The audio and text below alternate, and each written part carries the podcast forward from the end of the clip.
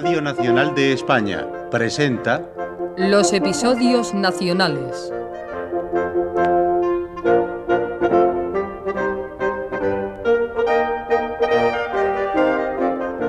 de Benito Pérez Galdós, en adaptación de Carlos Muñiz.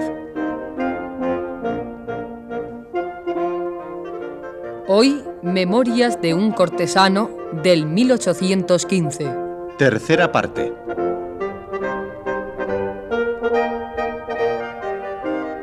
Interpretan a los personajes más importantes Alfonso Casal, Valeriano Andrés, María Luisa Rubio, Pedro Simpson y Alfonso Gallardo.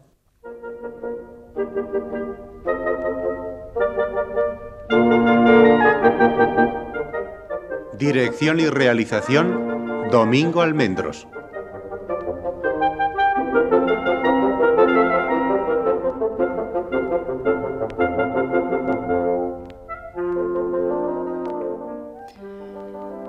Las nueve de la noche penetré en la Cámara Real acompañado del Duque de Alagón.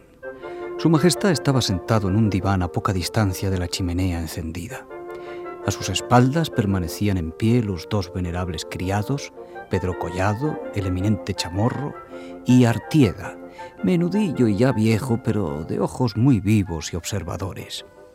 Duque, siéntate. Siéntate, Pipaón. Y vosotros, Collado y Artieda, sentaos también. Bueno, ¿qué se dice por ahí? Esta tarde han ido a comer con el inquisidor general, don Pedro Ceballos, Seguía y el señor Majaderano. ¿Majaderano? ¿Quién es Majaderano? El ministro de Gracia y Justicia. Así le llama Gallardo en su graciosa abeja. Ceballos sentado a la mesa con el inquisidor. ¿Os imagináis?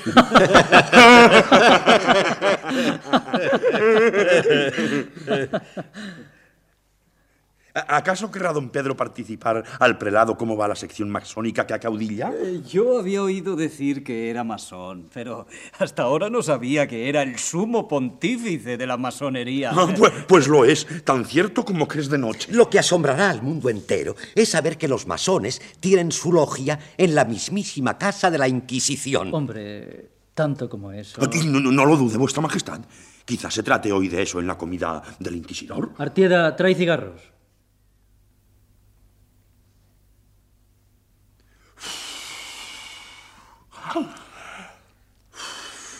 ¿Hablabas eh, de Ceballos? Eh, sí, señor. Decías que era francmasón. ¿Pero de veras que hay todavía francmasones? Los hay, ya lo creo que los hay. Esta mañana hablábamos el señor Pipaón y yo de la taifa de masones que va saliendo por todos lados, como mosquitos en verano. Y que cuente él, él mismo lo que sabe. No, Pipaón no entiende más que de cortejar muchachas bonitas. Sí, con esa cara de Pascua florida y esa hinchazón de consejero de Castilla, es el mayor amparador de doncellas que hay en Madrid. Se mete en las casas más honestas, saca a los tiernos pimpollos, los conduce a los barrios bajos y luego tiene el cinismo de llevarlos a las procesiones y a las fiestas de los Oh, conventos. señor, señor, eh, tanto como eso... Acérquese, capitán. Quiero mostrarle el último envío de habanos que se ha recibido de Cuba. Ven tú también, Artieda. Eres un pendón. ¿Qué ibas a decir? Que Collado ha apelado a mi testimonio en apoyo de sus opiniones sobre la francmasonería. eh. Eh, Y yo debo decir que... Que todos son masones y yo el jefe de ellos. No te rías, no. Que no falta quien lo asegura así. Oh, oh, señor, an- antes que pronunciar semejante infundión, mis labios callarían para siempre. La verdad es que hay un oriente en Granada que preside el conde de Montijo, Oh, oh, justamente, señor, sí, sí, eh, tengo noticia de ello. y en el cual parece que andan también muchos hombres graves que no debieran ponerse en ridículo. Pienso que la masonería es una farsa grotesca que no conduce a nada bueno ni malo. Muchos son masones para ocultar sus amores nocturnos. Tú, por ejemplo. Dime, ¿a, a qué logia ibas la otra noche con aquellas dos damas? Señor, a ninguna. La desmayada se me presentó otra vez en la Trinidad. Cojeaba un poco y estuvo a punto de caer por segunda vez. ¿No te parecen muchos tropiezos en tan poco tiempo? Sí, muchos tropiezos son, sí. Vuestra Majestad sabe ya quién es la madre, la hija, el hermano. En cuanto a la niña, No hay otra en Madrid más linda y graciosa. Mm, en verdad sus facciones no son perfectas, pero la expresión de su cara es, es encantadora. Y en conjunto... Dime, ¿de dónde veníais? ¿A dónde ibais? Como la niña anda enamoriscada de Gasparito Grijalva, que había escapado de la cárcel y se hallaba refugiado en la calle del Bastero, eh, me pidió que le acompañase. Precisamente hoy ha estado aquí su padre a pedirme que le ponga en libertad. Creo que es una buena obra. Se lo he concedido al momento. ¿No crees tú que es una buena acción? La pobre muchacha merece esta recompensa por su puro y noble amor. Contesta, demonio, ¿no crees que es una buena obra? Cuán dulce prerrogativa es la del perdón en los reyes. Dios se la concede para que sean superiores a las mismas leyes. No contestes saliéndote por los cerros de Úbeda. ¿Qué crees tú? Dilo con franqueza. Mi opinión, señor, no debe ser de ningún peso en las resoluciones de vuestra majestad. Eh, pero si me viera precisado a darla... Dala de una condenada vez. Eh, por fuerza es preciso que se ponga mañana mismo en libertad a ese loco. Yo prometí a ese anciano la libertad de su hijo. Me alegro. Presentacioncita saltará gozosa. Más por ver logrado su empeño que por amor al mancebo. ¿Acaso no está enamorada de ese calaverón? no, no lo creo. Le tiene afecto, un afecto caprichoso. Aspiraciones locas. Vaya con la niña. Si vuestra majestad la tratase, si pudiera apreciar por sí mismo los vuelos de aquella imaginación ardiente. ¿Y, y qué cuerpo tan bien formado tiene la condenada. Es una preciosidad. Ay, pensar que tales tesoros van a ser para ese tronera de Gasparito Grijalva. Y como la condesa le permite entrar en la casa, allí está a todas horas el barbilindo cosido a las faldas de su filis. No puede pestañear la niña sin que el moscón se entere. Hombre, por, por lo que me dicen, me empieza a cargar ese niño. ¿Y qué lengua? ¡Oh, qué lengua! Es capaz de revolver a todo Madrid. Pipaón, si no fuese porque prometía a Grijalva ponerle en libertad, te aseguro que lo dejaba a la sombra. Pero eh, por fuerza ha de ser mañana. Oh, vuestra Majestad no sabe ser generosa a medias y por hacer bien no repara en que favorece a sus enemigos. No, no estaría de más que ese don Gasparito durmiese unas noches más en la cárcel. Creo que tienes razón. Admirable, señor. Unos días más de encierro y, y, después se le pone en la calle.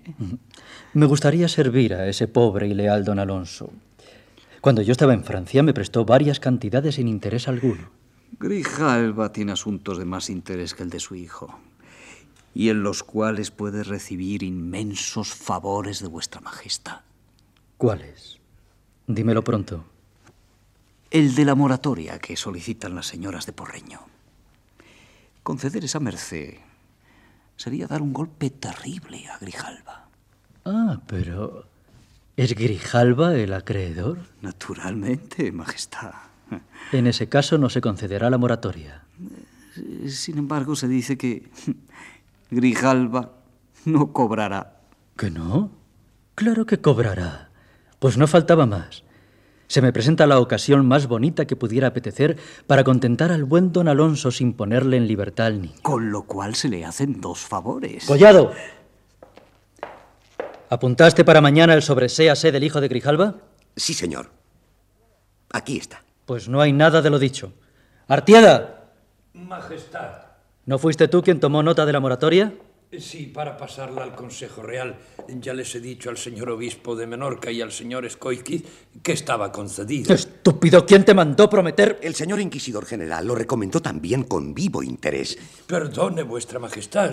Eh, sin duda yo entendí mal, eh, pero como había tanto clérigo y obispo interesado... Vete al diablo con tus reverendísimos. Eh, entonces... Entonces, entonces... Sois unos papanatas. No concedo la moratoria, ¿entendido? ¿Todavía quieren más los reverendos? Como no les queda ya nada que pedir para sí, piden moratorias para sus tramposos amigos, tenencias de resguardo para los cortejos de sus sobrinas y hasta beneficios simples para los niños de teta de sus señoras amas. El señor obispo de Almería me dijo que tenía tanto, tantísimo interés en que esas señoras y su ilustrísima... Basta de ilustrísimas y de sobrinos de ilustrísimas. Collado, quedamos en que no hay sobreséase para el hijo de Grijalva. Artieda, quedamos en que no hay moratoria para las señoras de Porreño. Ambas cosas denegadas.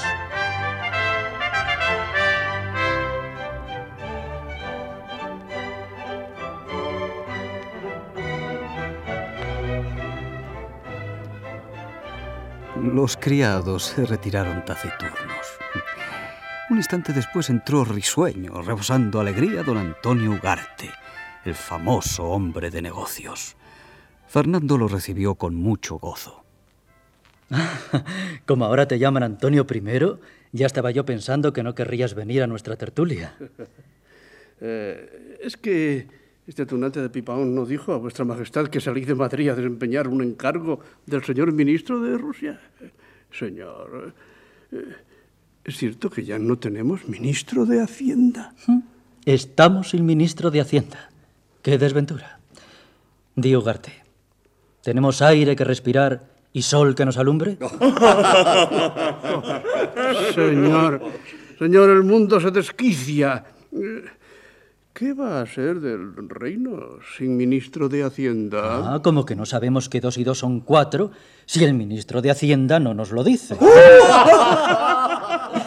Pero recobra el aliento, querido Ugarte, que sí hay ministro. ¿Quién, señor? Eh, ¿Se puede saber? Mm. El mismo que había, el alcalde de Móstoles. Oh, me habían dicho que Villamil eh, se había marchado esta tarde a tocar el órgano del pueblo al que debe su celebridad. Ah, no hagas caso. No tengo motivos para despedirle. Solo que esta vil chusma, como dice Ceballos, con sus chismes, es capaz de trastornarme los ministerios a diario. Eh, por Madrid eh, ha corrido la noticia de que se nombraba a don Felipe González Vallejo. Eso quieren ellos. Por ahora no hay nada. Majestad, don Pedro Ceballos y don Juan Pérez Villamil. Que pasen sin demora.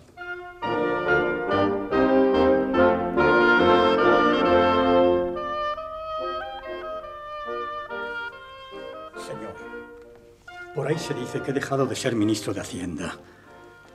Como vuestra majestad no sé no decirme nada esta mañana, vengo a saber si es cierto para para retirarme al sosiego de mi casa, de donde no me gusta salir, sino para el servicio de vuestra majestad. ¿Qué estás hablando?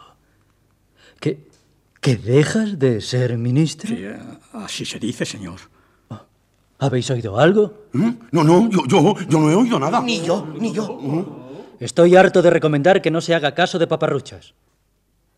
¿Dejarías tú de saberlo si no estuviese contento de tu ministerio? Sí, eso mismo digo yo. Eh, si vuestra majestad... ¿Y qué hay de particular, Ceballos? Los decretos que pasaron a informe del Consejo están ya despachados. Eh, ¿Cuándo quiere vuestra majestad que se publiquen? Ah, cuanto antes. Eh, por cierto, majestad, hay que poner coto a la irregularidad del gobierno de las provincias de Andalucía. En Sevilla, un hombre llamado Negrete, a quien todos conocemos, domina como dictador, diciéndose emisario del gobierno y atropellando a todo el mundo del modo más inicuo. Serán cosas de la masonería. Claro, cosas de la cosas masonería. Ya le encargaré yo a Echavarri, nuestro ministro de Seguridad Pública, que se ocupe con empeño en descubrir a los autores de tales desmanes y les ponga remedio. Ceballos, ¿has visto hoy a Pepita? Eh, Sí, la he visto. Está muy incomodada con el duque por cierta canonjía. ¿De veras? Traslado la incomodidad de esa dama al señor Collado. Se ha dejado a esa señora sin la prebenda que le prometí. Ay, ¡Qué demonio! Dadle, dadle cualquier cosa. Por no oírla se le podrían regalar dos mitras. Dos mitras. Las tiene todas la negra del señor Villela. Como esa canonjía estaba ya concedida, me tomé la libertad de ofrecerle a doña Pepita una superintendencia de arbitrios. ¿Se le puede dar la bandolera vacante? Ah, pero quedan todavía superintendencias de arbitrios. Mejor dicho, ¿hay arbitrios todavía? Pero si las cajas del tesoro están mondas y lirondas. Señor, España es pobre. pobrísima. Necesita los caudales de América para vivir con algún decoro entre las naciones de Europa. ¿Y esos caudales de América dónde están? Ah, eso. Eso es lo que nos preocupa. La América está toda sublevada. La insurrección americana exige un gran esfuerzo, un colosal esfuerzo. Es preciso mandar allá un ejército, pero para esto, señor, se necesitan tres cosas. Hombres, dinero y barcos. Hombres, dinero y barcos. No pides tú nada. Hombres no faltan, pero, pero ¿cómo los equiparemos y, y en qué buque les lanzaremos al mar? Vuestra Majestad no tiene en su marina un solo navío que, que valga dos cuartos. Y los arsenales carecen de elementos para la construcción. Risueño panorama me muestra. Risueño no, pero. pero sí verdadero. Si ocultase a mi rey la verdad, sería indigno del afecto que vuestra majestad me profesa. Has hablado como un buen ministro. Nada de fantasías ni palabras bonitas. Así me gusta a mí. Eh, señor, no olvide vuestra majestad que si se lleva adelante la negociación con Inglaterra sobre la abolición de la trata de negros, nos han de dar una indemnización de muchos miles de libras. Con ella se podrían comprar barcos. Ceballos, procura estudiar un plan para mejorar esta situación. Habrá que crear impuestos, pedir dinero a los holandeses o, pintarlo. Y tú, Villamil, discurre, trabaja, proponme algo. ¿Queréis otro cigarrito? No, gracias, señor. Acabo de fumar. Oh, como este habrás fumado pocos. Si quieres puedes llevarte todo el mazo. Oh, señor. Nada que te lo lleves, hombre. Tengo gusto en ello. Majestad. Ceballos, si ves a Pepita... En fin, eh, ya sabes, un- una superintendencia de provincia o la bandolera vacante, lo que ella prefiera, ¿eh? En el despacho de mañana tendré el honor de leer a vuestra majestad la contestación que he dado a la nota de don Pedro Gómez Labrador. Sí, bueno, todo lo que quieras mañana, ¿eh? Adiós. Ah, qué tarde es. Podéis retiraros. Yo también me voy a recoger.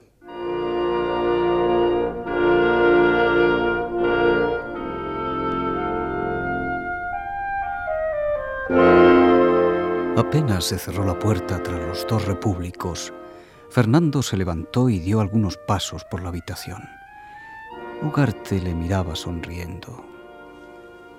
¿Qué dices a esto, Ugarte? Sé que admiro la paciencia de vuestra majestad. Según el señor Villamil, ya no hay colonias, ni soldados, ni barcos. Ya los españoles no tienen alma para vencer las dificultades. Solo le faltó decir que ya no hay aire para respirar, ni sol en el cielo.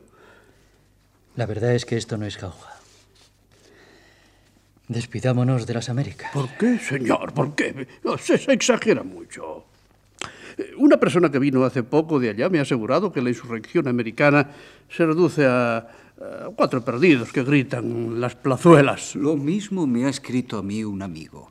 Unos cuantos presidiarios con cuatro docenas de ingleses y norteamericanos echados por tramposos de sus respectivos países. ¿Y por qué no vais vosotros a reducir a esas manadas de facciosos? Eh, Nada pintamos allí, pero...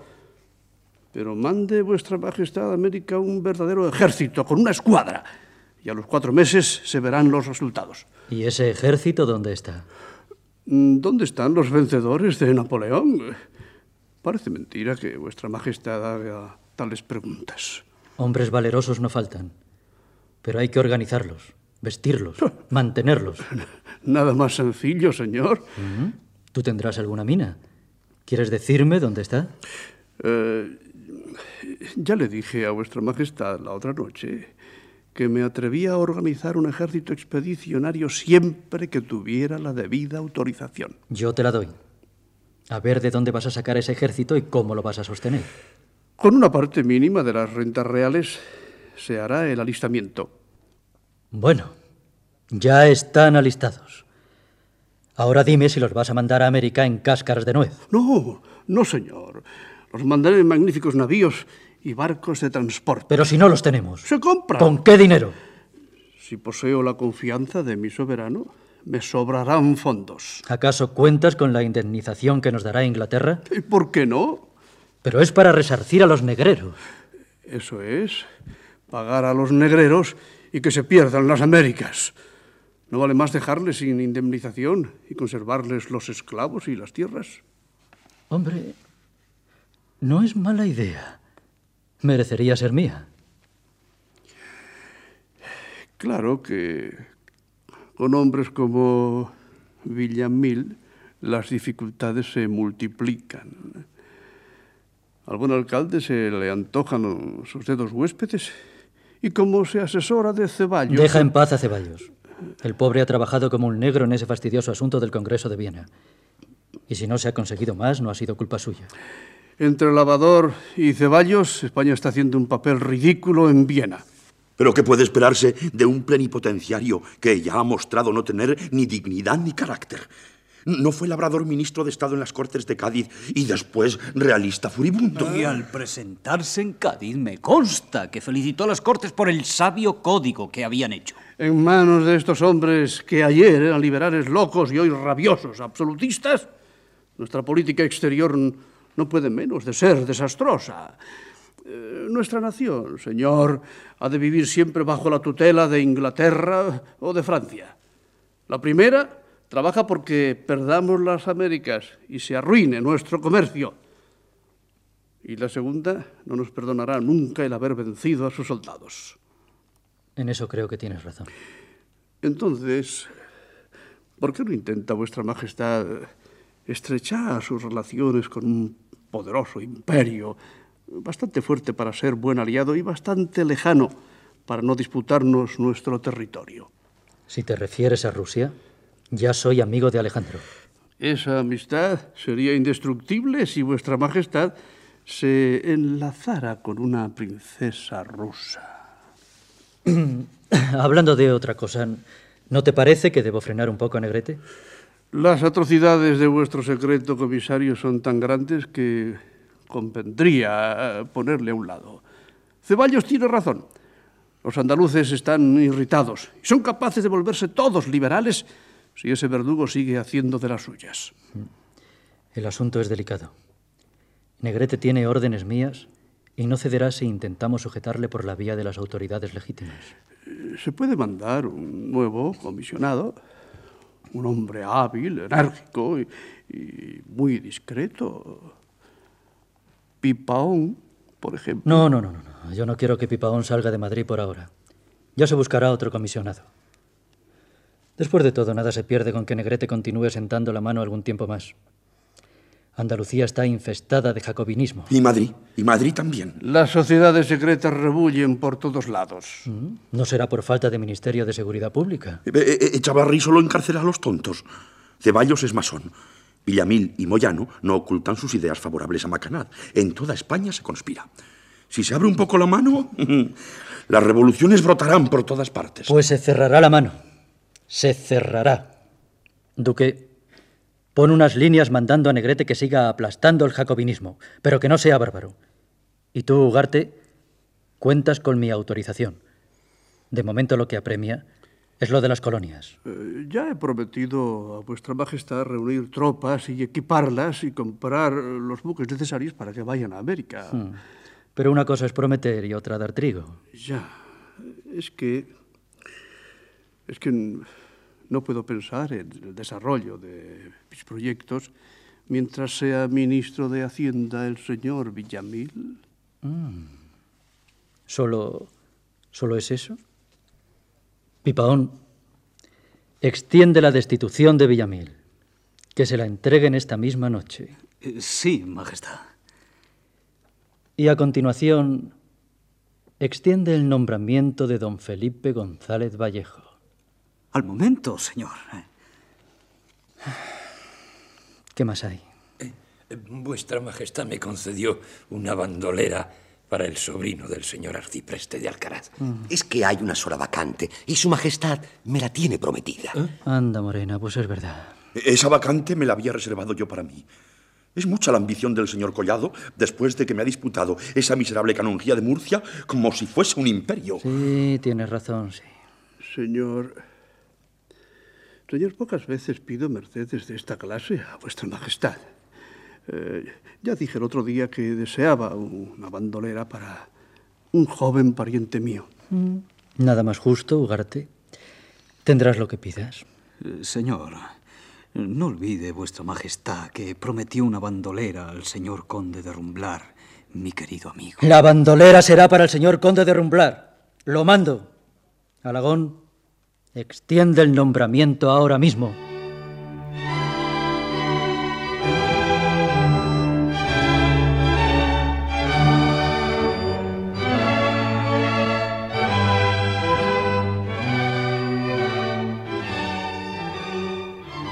Conseguí urdir los hilos de la trama con tanta habilidad que prácticamente se habían cumplido todos mis deseos. Aburrido Grijalva al ver que no echaban de las cárceles a su hijo, accedió a las propuestas que, mañosamente y por conducto de varones esclarecidos, le hice, resultando de ellas que vendió los créditos contra las señoras de Porreño por la mitad de su valor. Ah, ya has conseguido la bandolera para el condesito de Rumblar. Dime, Tunante, ¿no será más cierto que la pedías pensando en su hermana? Verá usted, lo que pasa es que las señoras de Porreño eh, se han enterado de que compré yo esos créditos y que he mandado proceder al embargo de sus bienes. Eh, ya no podré ir más a sus tertulias, ¿sabe?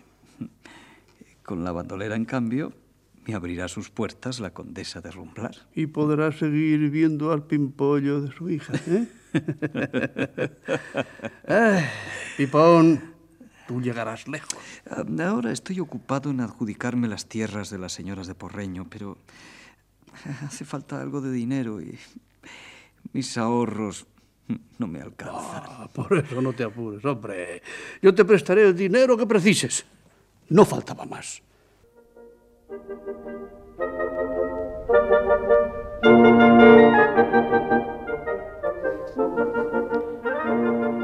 Tardé mucho en conseguir las tierras a causa de las dilaciones de la curia, pero al fin me vi convertido en terrateniente.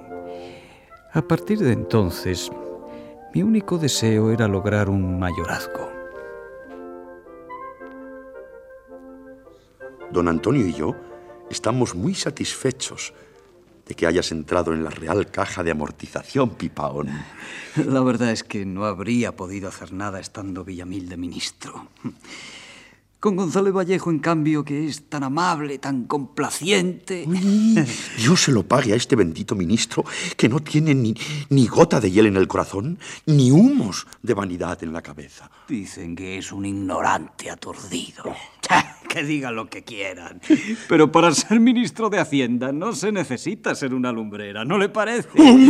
Desde luego.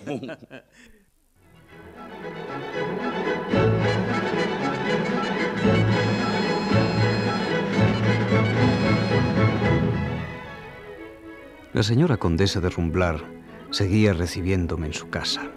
Verdad es que yo, además de entregarle la bandolera para su hijo, le prometí ampararle en el pleito que hacía cuatro años sostenía contra los Leivas eh, por un mayorazgo.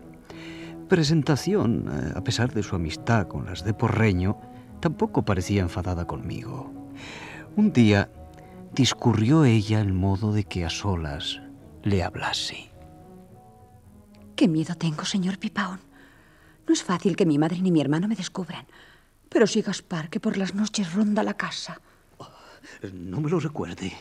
Su Majestad al fin no encontró más motivos con que retenerlo en la cárcel. Ahora no me deja sol ni a sombra, imponiéndome su voluntad hasta en los actos más insignificantes. Es lástima que una persona tan digna de un emperador como usted se afane por un mozalbete sin fundamento como Gasparito Grijalva. Presentación. Usted no se ha mirado al espejo. Usted no ha sabido apreciar el inmenso tesoro de su persona. ¡Qué adulador es usted! Si le adulo, amiga mía, es porque usted lo merece. Bien, he venido aquí para hablar a usted con franqueza. No le ocultaré que Gasparito ya no me interesa en absoluto.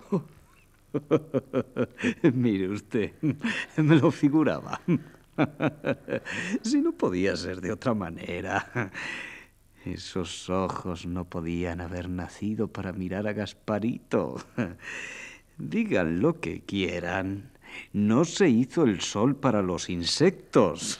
Yo no sé lo que ha pasado en mí, pero de la mañana a la noche ha desaparecido la afición que le tenía. Es que eh, algunas chiquillas confunden el amor hm, con lo que no lo es. Confieso que en un tiempo le quise. Ah, en un tiempo, luego... Gaspar es un muchacho vulgar, un joven adocenado. Me parece mentira haberle amado. Oh, nada se ha perdido. Eh, ahora bien, ¿puedo saber desde cuándo? ¿Mm? ¿Desde cuándo? Pues... No, no, no, no. No me lo diga usted. A ver si lo adivino yo. ¿Apostamos a que no? ¿Apostamos a que lo adivino? ¿Mm? ¿No sería desde aquella noche en que usted se torció un pie y cayó desmayada? Que ¿eh? se quema. ¿Que se quema usted? Creo que nos entenderemos, presentación. Yo soy muy desgraciada, don Juan. ¿No le parece a usted que soy muy desgraciada? Ah, según y cómo. Puede usted ser muy desgraciada y, y puede ser feliz, muy feliz. Felicísima. Eh, ¿Se acuerda de la función de los trinitarios y de la recepción de su majestad en la sala capitular del convento? Que sí ¿Eh? me acuerdo. Aquel día la presencia de su majestad y el reconocerle como el caballero que me habían parado la noche anterior me produjeron gran trastorno. Aquella noche no pude dormir recordando la noble, la gallarda, la incomparable imagen. La nariz la tiene un poco grande, pero no por eso deja de ser admirable el conjunto del rostro. La nariz grande. Así la tuvieron Trajano, Federico de Prusia, Cicerón, Ovidio y tantos otros hombres eminentes. Eh, Lo que importa es que sepa usted los sentimientos que ha despertado en su generoso corazón, Eh, no enteramente ocupado con el amor de la patria y del sabio gobierno absoluto. Eh, ¿No me cree usted? Pues bien fácilmente puede convencerse de mi veracidad. Yo le proporcionaré ocasión de que oiga usted misma de labios de su majestad. Oh, eso no puede ser. El rey daría la mitad de su corona por poder manifestarle a usted los sentimientos que le ha inspirado. ¡Qué disparate! Jamás consentiré en ver ni hablar a tan alta persona. Pero él... eh, Ni una sola palabra más sobre este asunto. Antes moriré cien veces que conseguir en ser recibida por su amigo o aceptar su visita. Yo misma me daría muerte si me viese cogida en una celada por los cortesanos y aduladores de su majestad. Usted no creerá que yo... ¿Por qué no?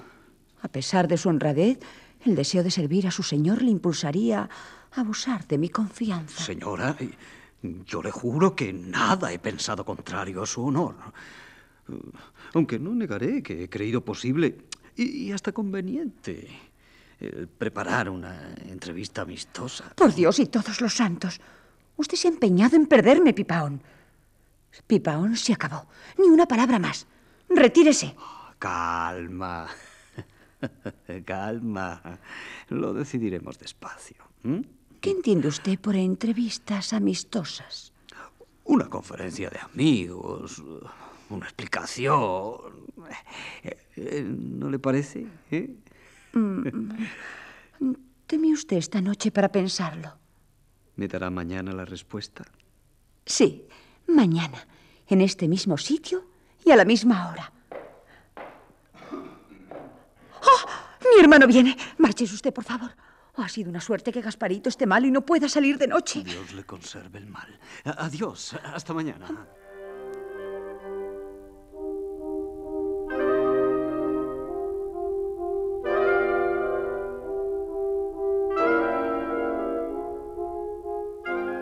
Al día siguiente, oí cómo se quejaba doña María de la profunda distracción de su hija, eh, de su nerviosismo. Así que tuvimos ocasión de hablar sin testigos. La joven me dio una segunda cita.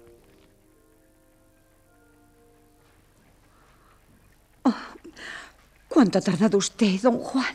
No, he venido a la hora indicada, pero usted se me ha adelantado.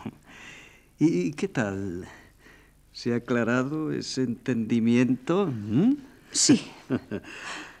Mi mal no tiene remedio. Oh, que no tiene remedio. Eso lo veremos. De momento, eh, dígame usted lo que piensa de la entrevista. Oh.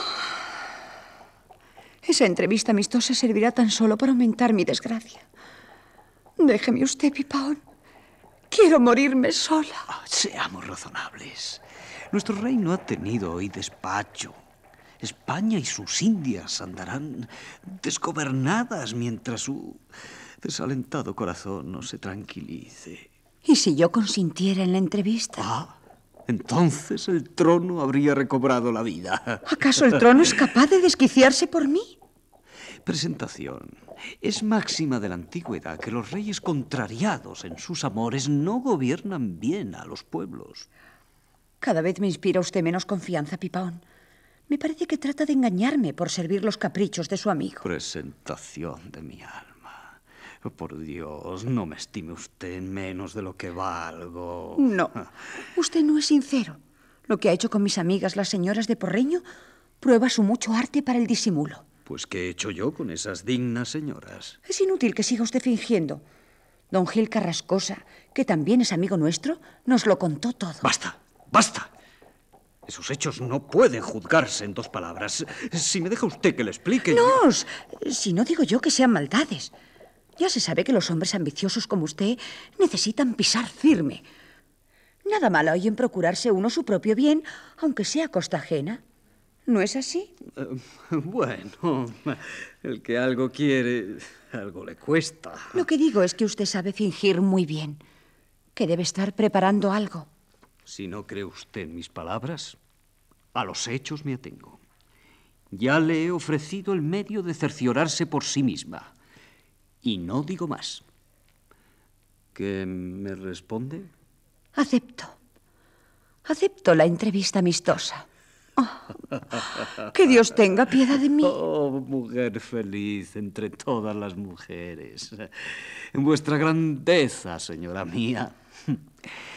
No olvidéis de hacer algo por este humilde servidor de vuestra majestad. ¿Yo, majestad? No digáis tonterías. Otras cosas hay más imposibles. No desvariemos, Pipaón. Sería una locura pensar que he de salir de mi estado y condición actual. Eh, su majestad va casi todas las tardes a la casa de campo. ¿Al otro lado del Manzanares? ¿Mm? No he estado nunca allí. Dicen que es muy bonito. Creo que hay jardines preciosos y un lago, todo de agua. Todo de agua, exactamente. Un lugar delicioso. Iremos allá los dos. ¿eh? Bueno, pasearemos por entre los árboles. Y nos embarcaremos en los botes del lago. En los botes del lago. Me encanta la idea. Mm, pero... Pero hay una gran dificultad. ¿Cuál? Gasparito. Oh, al diantre con Gasparito. Trataré de darle esquinazo, pero mi madre no me dejará salir sola de casa. Forzosamente me habrá de acompañar mi hermano. ¿Don Diego? ¿Mm? Sí. No hay otra solución. Se, se me ocurre una idea. No importa que don Diego nos acompañe. Entraremos los tres. Nos pasearemos durante una hora u hora y media y eh, luego se le hace salir con cualquier pretexto. ¿Puede usted pedir que le compre... Caramelos. No, no hay por aquellos alrededores. Pero se pueden pedir... ¡Anises! Eso es. usted manda a su hermano que le traiga anises. Él sale... Pero luego volverá a entrar. No. De eso me encargo yo.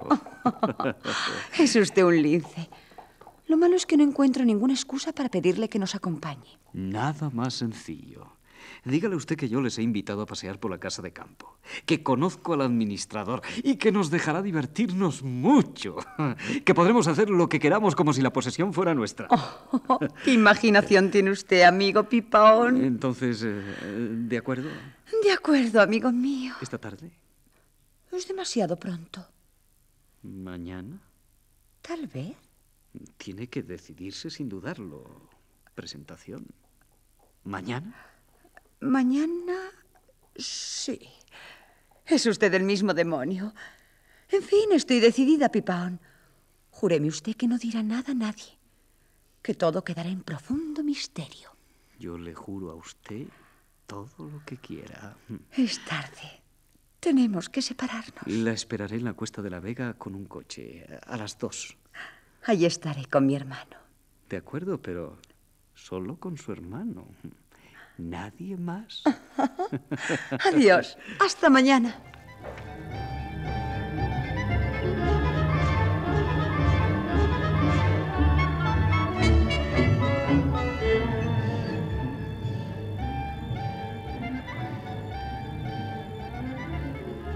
En la mañana del día siguiente visité al administrador de la casa de campo.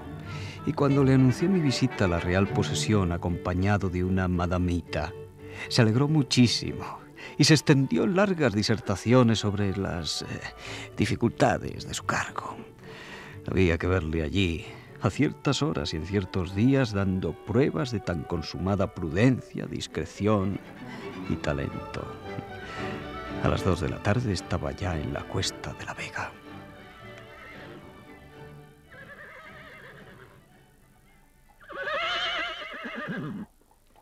¿Qué?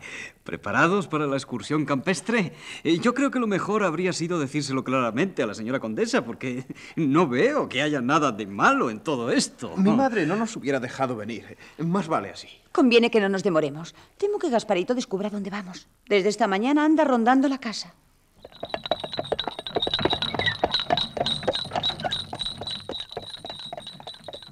El coche partió. Don Diego no cesaba de hacer preguntas relativas a la pesca del lago, a la caza de cantarranas y otras menudencias. Doña Presentacioncita no hablaba nada.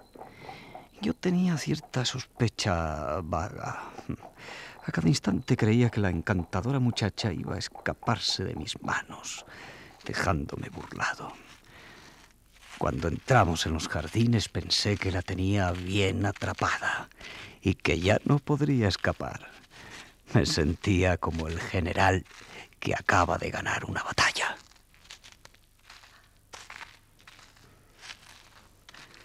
¿Paseamos un poquito sobre el lago? Yo, con su permiso, voy a ver al administrador. Vuelvo pronto, no se olvide usted de los anises. ¿Nos dejarán embarcar, Pipaón? Voy a pedir licencia.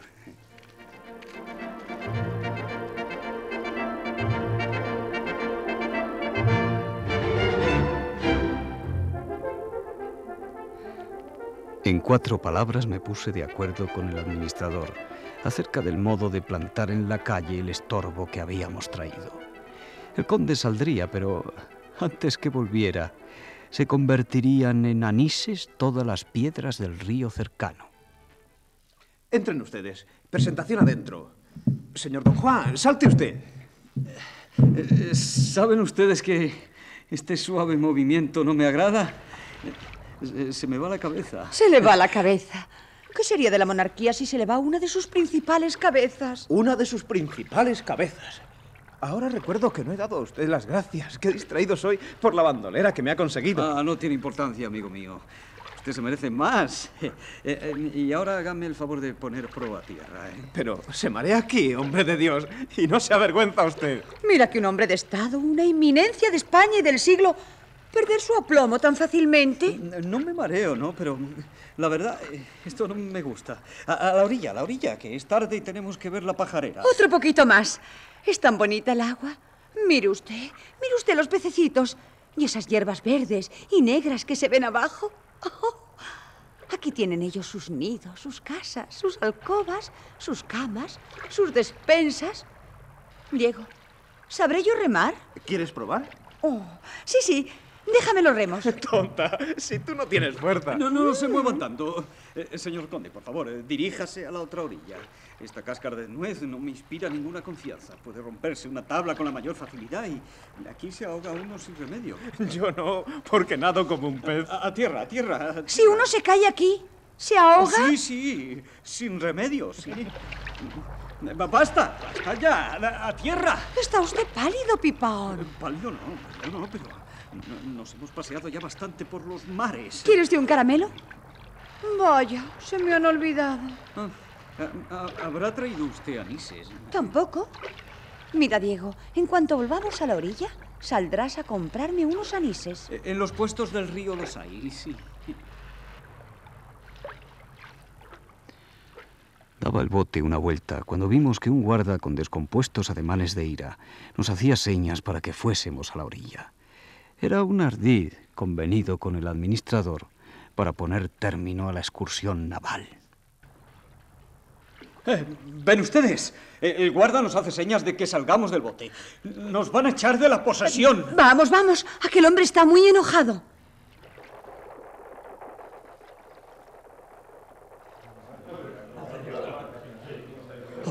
Buena la hemos hecho. Ahí está su majestad. Cuando menos nos mandan a la cárcel. Jesús, qué miedo. ¿Dónde nos esconderemos? Diego, tú tienes la culpa. Vamos, vamos a la otra orilla. ¡Qué vergüenza! Estamos sirviendo de espectáculo a la corte. Su Majestad se ha fijado en usted, Pipaón. Parece que sonríe. Salude usted a Su Majestad, a su querido amigo. Salude usted, hombre. Por Dios, no sea usted grosero. Pero, hombre, levántese. Me puse en pie, sombrero en mano, y en el mismo instante sentí unas pequeñas pero enérgicas manos que em- empujaron mi espalda. Recibido el impulso, caí como una piedra al agua.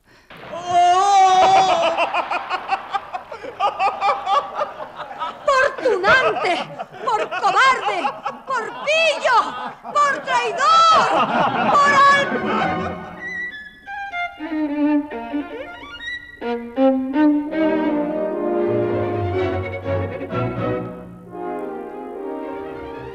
Yo, que nadaba como una peña, me fui derecho al fondo. Cuando me sacaron, era una masa de fango pestilente. Los cortesanos huyeron de mí con asco, mientras los guardas me envolvían en mantas. ¿Cuánta agua ha tragado usted? Tuvimos que sacarle ayudados de ganchos. ¿Y cuánto trabajo nos costó hacerlo? Maldita sea. Esa traidora se ha burlado bien de mí. Eh, ¿Ya se encuentra mejor el señor Pipaón? Sí, sí, creo que sí. Pero ¿dónde, dónde están esos pillos? Cuando llegaron a la orilla, los guardas los cogieron. La muchacha estaba serena y cuando le afeamos su conducta, respondió que usted, por trapisondista y farsante, bien merecía el remojón delante de la corte y aún la muerte.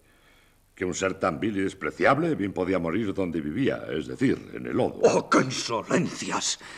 Y, y el reino dispuso que... Su Majestad, cuando vio que mi señor don Juan salía lleno de fango, dijo sonriendo, ¿está vivo ese tunante?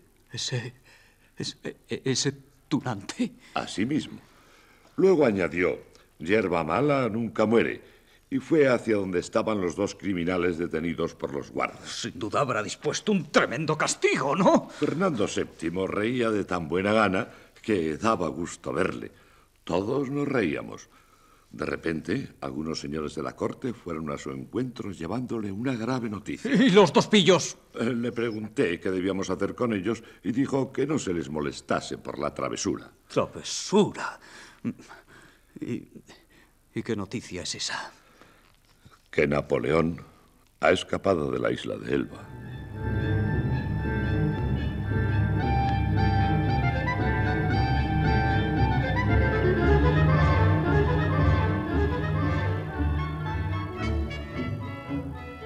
Aquí concluye la primera parte de mis memorias. Pronto les contaré a sus mercedes cómo, después de alzar por trece veces su cabeza el monstruo de la revolución, hasta acabar en la decimocuarta con el triunfo de los liberales, pude lograr, si bien con gran trabajo, encaramarme a tan altos puestos como aquellos que ocupé durante el absolutismo. Y cómo llegué a lograr la merecida plaza de consejero. Sus mercedes no saben cuán trabajoso resulta subir en la política.